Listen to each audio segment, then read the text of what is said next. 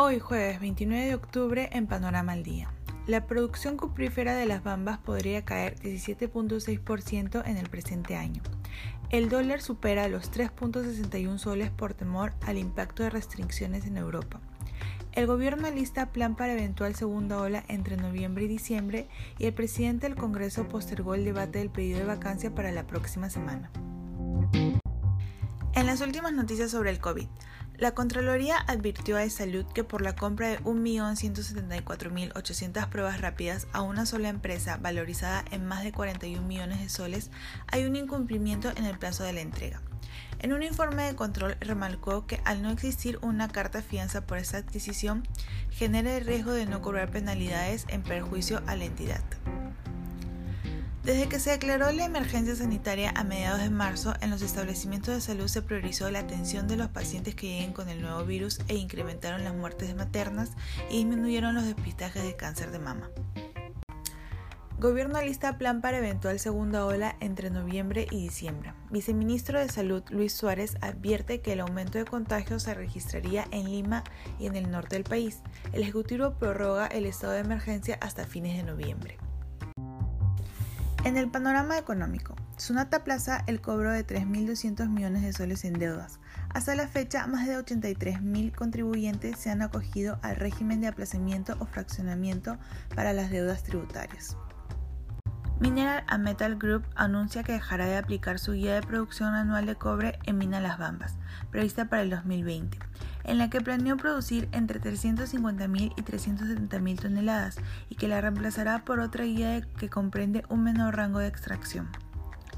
Si bien el Perú ya ha reabierto sus fronteras aéreas con países vecinos, por el lado terrestre, nuestra puerta de acceso a Chile a través de la vía fronteriza entre las ciudades de Tacna no tiene fecha prevista de reapertura.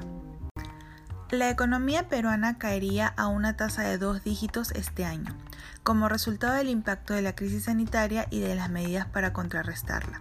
Según la proyección de Macroconsult, el PBI se contraerá 12% al cierre del 2020. Un proyecto de decreto de urgencia que busca promover la contratación de empleo formal fue presentado al Consejo de Ministros, anunció el presidente Martín Vizcarra.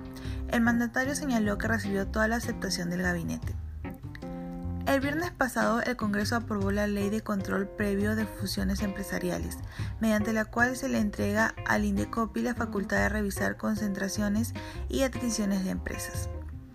El dólar supera los 3.61 soles por temor a impacto de restricciones en Europa. Presión alcista del dólar también provino de las AFP, que están cautas ante el próximo debate en el Congreso sobre la liberación de más fondos de pensiones. Las acciones cayeron ayer en todo el globo por temor a nuevos confinamientos ante el aumento de casos de COVID-19 en Europa y Estados Unidos. Patrimonio administrado por fondos mutuos crecería 15% este año. Las propuestas para reforma integral del sistema de pensiones que viene trabajando una comisión especial del Congreso requiere de un informe técnico para empezar a ser debatidos por toda la sociedad, afirmó la ministra de Economía. En el panorama político, 10 de los actuales congresistas de Acción Popular, APP y Somos Perú se han inscrito como precandidatos al Parlamento andino en sus respectivas agrupaciones políticas. En los comicios generales de abril de 2021 se elegirá a los cinco titulares del Parlamento andino y a dos suplentes. El presidente del Congreso, Manuel Merino, decidió postergar el debate de admisión de vacancia contra el presidente Martín Vizcarra, el cual estaba programado para este sábado.